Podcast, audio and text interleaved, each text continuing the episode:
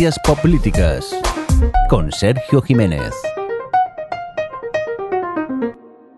Hola a todos y a todas, bienvenidos a Ciencias Políticas, un podcast que trata de explicar conceptos y debates de la actualidad a partir de la ciencia política y la sociología, pero de una manera sencilla, amena y entretenida, utilizando elementos de la cultura pop tales como el cine, las series, los cómics, los videojuegos y cualquier otra cosa que pueda ayudaros a entender estos debates y a crearos vuestra propia opinión en vez de comeros cualquiera que os traigan desde casa. Mi nombre es Sergio Jiménez, Rau en Twitter. Soy doctor en ciencias políticas y anteriormente escribía en el blog Poder y Series, pero ahora estamos dando el salto al podcasting de la mano de Sons Podcast. Empezamos, bienvenidos.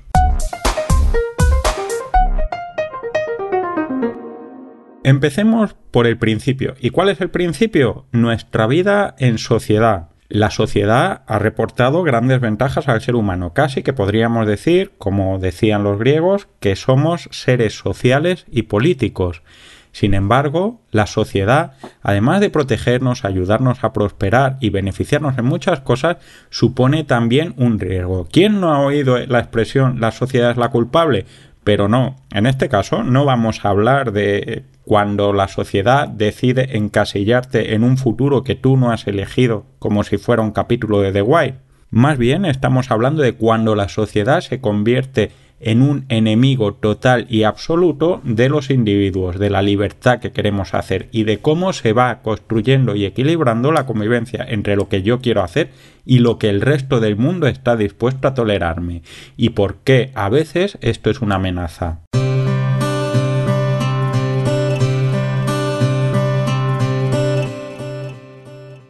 Para entender el problema tenemos que empezar eh, asumiendo una cosa. No hay un concepto de sociedad hasta hace bien poco. Es decir, hasta hace unos cuantos cientos de años la sociedad no era tal cosa, era un grupo de personas que estaba subordinado a un soberano como Cersei Lannister o como la Khaleesi en Juego de Tronos o a una religión como el Septon Supremo. Incluso en los tiempos de la Ilustración con Luis XIV podemos en el mundo real como en la serie Versalles podemos encontrarnos con una sociedad que hace exactamente lo que le ordena su soberano que era el sujeto de la decisión de la vida en común. El rey decidía que todos éramos protestantes, pues todos protestantes. El rey decidía que todos católicos, pues todos católicos. El papa decidía que era legal o no era legal hacer según qué cosas. Pues somos legales o no somos legales. Todo esto era un poco como funcionaba. Poco a poco, a lo largo de, cientos de años de filosofía, de pensamiento y demás, y con la ilustración, porque estos cambios no llegan nunca de la noche a la mañana, nos encontramos con que aproximadamente a finales del siglo XVIII los ciudadanos de las trece colonias de Estados Unidos, como nos contaban en John Adams, estaban hartos de hacer lo que el rey de Inglaterra les mandaba, como decía Homer Simpson en el capítulo en el que se hacía de la sociedad del rifle. Esto supone un cambio realmente importante. ¿Por qué? Porque deciden que no van a hacer lo que dice el soberano, sino que ellos, ese conjunto de personas, esos individuos, son los que deciden sobre su destino y sobre lo que se puede y lo que no se puede hacer. Ha nacido la sociedad como un sujeto de derecho. Desde luego, la sociedad es el principio de la razón. Lo que decidimos como colectivo siempre es razonable y siempre es cierto, y por lo tanto no puede estar equivocado. O sí puede estar equivocado. Ya veremos.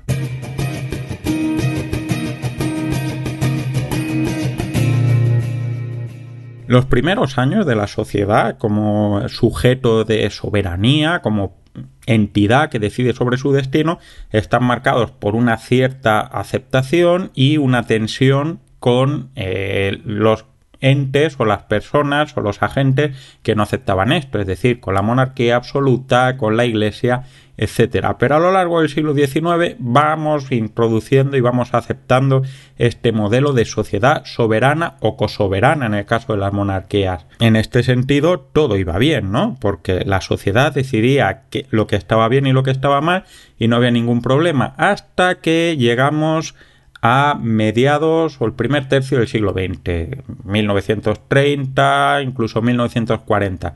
¿Qué es lo que pasa? Que llega el totalitarismo, llega el nazismo, llega Mussolini, llega el fascismo y llega el comunismo. ¿Qué tienen estos elementos de interesantes y de graves para la relación de la sociedad? Que no aparecen ahí impuestos como era la monarquía absoluta, sino que son apoyados, respaldados y jaleados por la sociedad. La sociedad demuestra que puede equivocarse y puede equivocarse dramáticamente. ¿Cómo? acabando con personas que no han hecho nada más que ser distintas, aplicando su rodillo a todo lo que la sociedad no está dispuesta a aceptar. Esto lo podemos ver en cientos de películas sobre la Segunda Guerra Mundial y el fascismo. No vamos a decir aquí todo este rosario porque podríamos no terminar, pero si vamos a ejemplos concretitos y que no llegan a personalizar para que no haya susceptibilidades heridas, nos encontramos con 1984 tanto en película como en libro o Fahrenheit 451 que tiene recientemente una versión de serie. Sociedades alienadas que han entregado toda su libertad y toda su soberanía a un grupo fuerte que decide lo que es y lo que no es correcto. Bien, pues este tema reaparece de manera más o menos cíclica cada vez que la sociedad asume o acepta determinadas derivas eh, autoritarias ya sea en 1980 con, con el, la llegada de Margaret Thatcher a, Downing Street o en el año en torno a los años 2000 con la Patriot Act después del 11S. ¿Sabéis qué pasó en esas dos fechas también? Pues que se publicó V de Vendetta. Primero el cómic con Margaret Thatcher, luego la película de, las Wachowski eh, con el Patriot Act. ¿Qué nos está diciendo? Pues lo mismo, que la sociedad es capaz de renunciar a sus derechos y de respetar a las minorías a cambio de seguridad y que esta seguridad y estos derechos no, no, están garantizados nunca si la sociedad renuncia a esos principios. En una versión un poquito más cañí lo tenemos en los cabezacubos de Super López. Cuando un conjunto de individuos adquieren la forma cúbica en su cabeza y eliminan todos los derechos de las personas que no los tienen, ¿no? La sociedad se equivoca atacando a los individuos. ¿Y qué hacemos para protegernos como individuos de esto? Pues nos inventamos un nuevo elemento, la Declaración de los Derechos Humanos. Y con esto todo estaba arreglado. ¿O no estaba arreglado? Estás escuchando Ciencias Políticas. Pues bien, no estaba arreglado porque, en primer lugar, la Declaración de Derechos Humanos y los derechos individuales de las personas es algo que está en constante redefinición. Es decir, una persona es susceptible de acabar en la cárcel si la sociedad está lo bastante enfadada y si su derecho no se contempla como un derecho individual eh, que puede ejercer sin hacer daño a otras personas.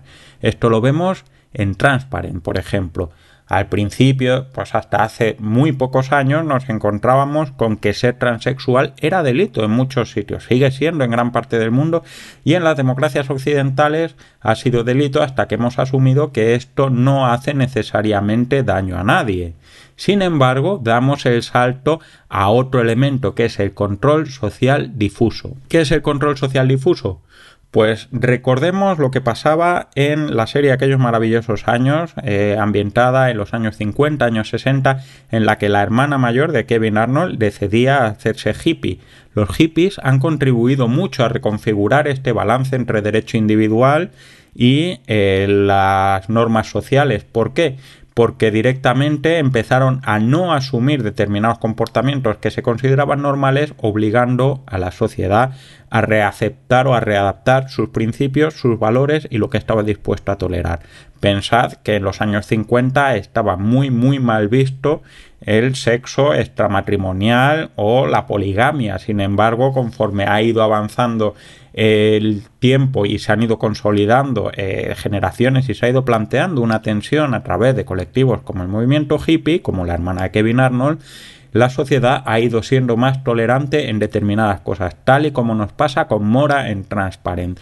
Los transexuales eran un delito, prácticamente una aberración para la sociedad hasta hace unos cuantos años y ahora a lo más que llegamos es a un control social difuso, que no es poca cosa. Un control social difuso es lo que pasa en películas como Footloose, en las que un reverendo prohíbe que se baile porque es peligroso y afortunadamente, como diría Starlord, el mayor héroe de todos los tiempos, que es Kevin Bacon, se enfrenta y consigue convencer a toda una ciudad de que no se puede prohibir lo que no hace daño al resto del mundo. Lo mismo tenemos con los transexuales, con Mora en Transparent.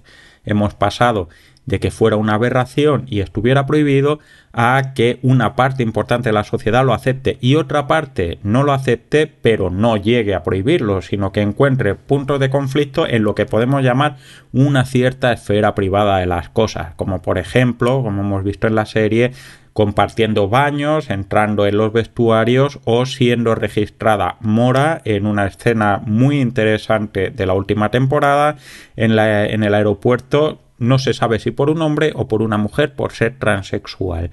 Bien, tenemos un modelo de control social en el que estamos controlando a los individuos sin meterlos en la cárcel, pero haciéndole la vida un poquito imposible. Y esto se convierte en un nuevo mecanismo que se va haciendo más estrecho y más fuerte conforme la sociedad va teniendo una mayor homogeneidad.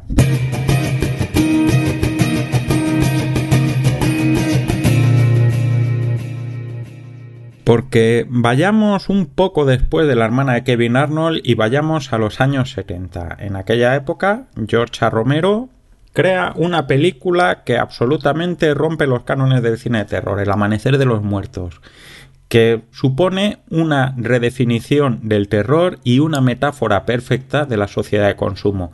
Pensad en todos esos zombies que no dejan de ser eh, seres estúpidos que tienen dos funciones, comer y eliminar a lo que es distinto, no muy distinto o no muy diferente de una sociedad consumista que solo pretende consumir o eliminar a aquellas personas que no están dispuestas a entrar en el juego de esa eh, sociedad tan consumista, ¿no? O te comen o te conviertes, o compras o desapareces.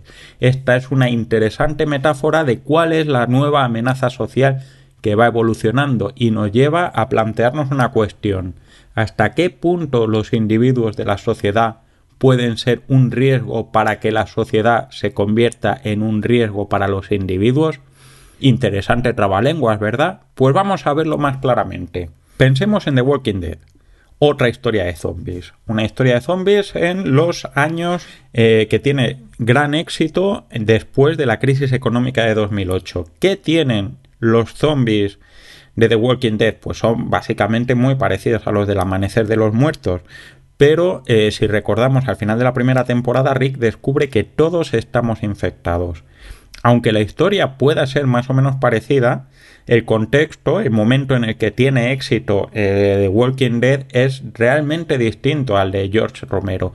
¿Por qué? Porque básicamente nos estamos planteando un mundo en el que los zombies son peligrosos, son dañinos y demás, pero las personas, los que están vivos, Rick, eh, Negan, la gente de Terminus, son tan peligrosos o más que los zombies porque están dispuestos a hacer cualquier cosa por no ser zombies, justo en los tiempos en los que la crisis estaba arrasando la economía occidental. ¿Qué nos dice de nosotros The Walking Dead? Nos está diciendo The Walking Dead que básicamente estamos dispuestos a convertirnos en auténticos monstruos por no ser pobres. Estamos convirtiéndonos en monstruos dentro de la sociedad para no convertirnos en la masa que es la sociedad. Y esto es una contradicción bastante interesante, porque nos lleva de la mano al último punto, que es la siguiente serie del momento, Juego de Tronos. ¿Quiénes son los zombies de Juego de Tronos? Evidentemente, los caminantes blancos, ¿verdad? Pero son unos zombies un poquito especiales.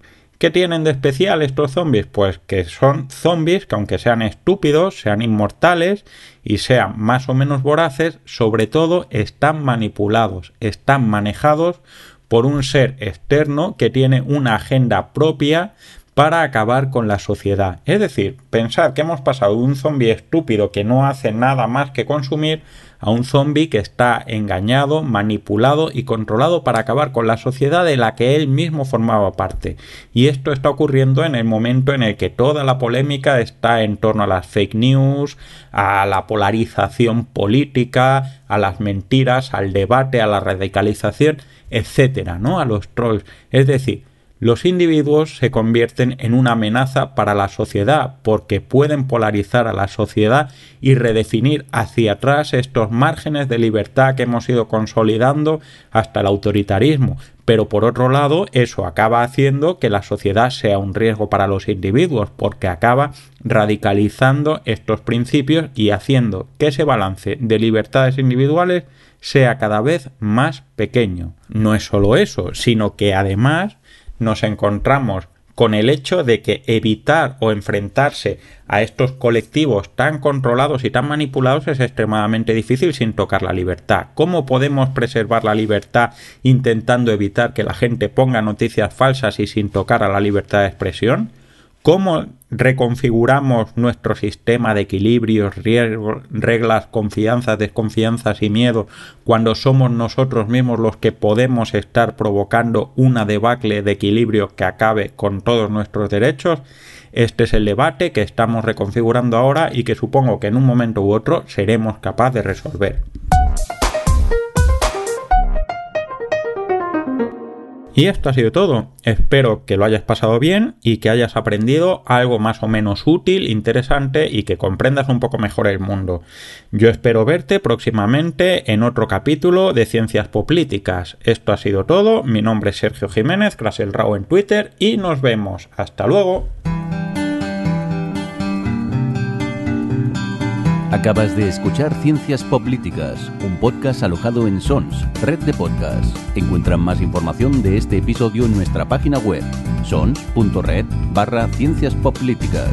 Y descubre muchos más podcasts en sons.red.